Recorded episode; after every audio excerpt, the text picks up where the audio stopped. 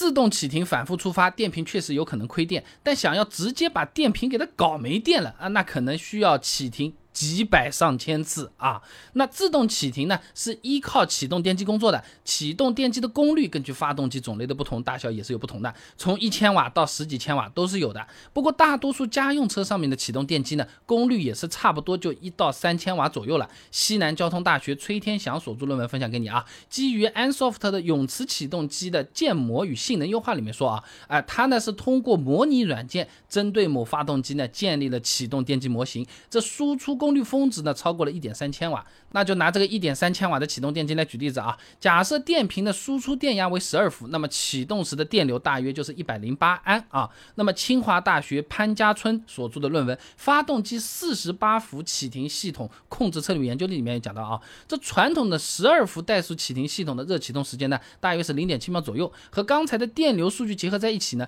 可以计算出启停一次消耗的电量呢是七十五点六安秒，也就是零。零点零二一安时左右，那开始算了啊！如果电瓶容量六十安时，那启停一次所消耗的电量仅占电瓶容量的百分之零点零三五，是非常少啊！如果真的要靠启停把这个电瓶电量给搞完，两千次啊！那而且这个车子启动之后，发动机就开始给这个电瓶充电了，补上启动消耗的电量了。这就好比虽然手机呃在那边玩游戏看电影它是费电的，但是我们随身带着充电宝，只要玩游戏看电影，我们是不需要动来动去，不需要揣兜里的，我们电是。充电宝马上就充上来，是不是？你不能单纯算扣下去的电量啊。那么重庆大学于静也有篇论文《铅酸蓄电池均衡控制的研究》里面讲啊，它呢选用的就是二十小时率的汽车电瓶样本啊，也就是充放电倍率为零点零五 C，哎，以此来计算的话呢，启停系统触发一次所消耗的电量，只要发动机哎工作二十五秒左右啊，就能补回来了啊。所以说，如果只算熄火和启动所消耗的电量啊，那就算经常触发启停，也不。至于说会把这个电瓶给搞没电啊，那就算把熄火期间啊，什么空调啊、音响啊这种用电，哎，都算上。启停系统也是很难把这个电瓶给搞没电的啊。东华大学罗云刚有篇论文啊，《汽车十二伏启停系统若干关键技术研究》里面说啊，哎，他呢通过了大数据对自动停机引起的放电深度概率进行了个统计计算，这结果这样的：由于启停时间一般不长，所以有百分之五十四点七七的概率呢，放电深度在零到百分之零点二之间；有百分之二十二点八四的概率呢，放电深度在百分之零点二到百分之零点四之间。哎，可以说有很大的。概率单次启停之间所有用电这个消耗的电量都超不过百分之零点五，那么放电深度超过百分之一的概率呢，也只有百分之一点九三。照这么来算啊，至少得触发几百次启停才有可能把电瓶搞没电。所以你看啊，讲了那么一大堆，你就记牢。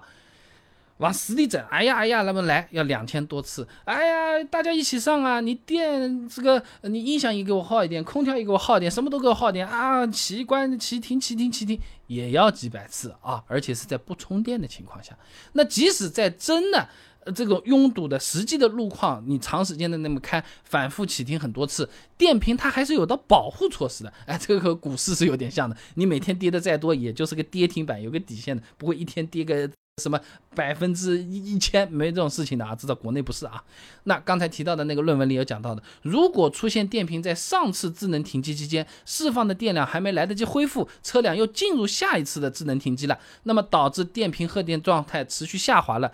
达到了一个静止启停功能的标定值的时候啊，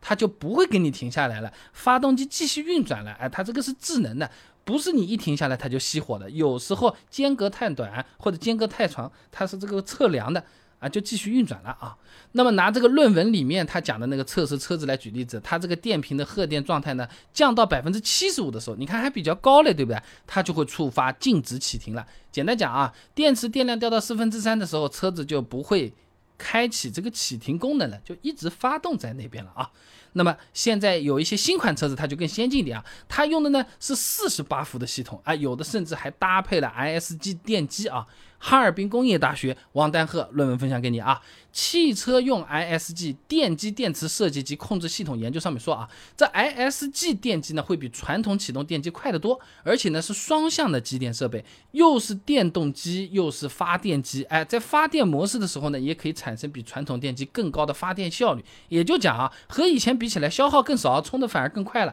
哎，就更加不用担心这个启停系统把这个电瓶给搞没电了啊。总的来说，担心自动启停把这个车子搞没电，我觉得是没有什么太大必要的。就算真的电瓶亏电，亏到一定程度啊，它触发了自动保护，这启停功能它压根就不启动了啊，啊不作用了，不工作了啊。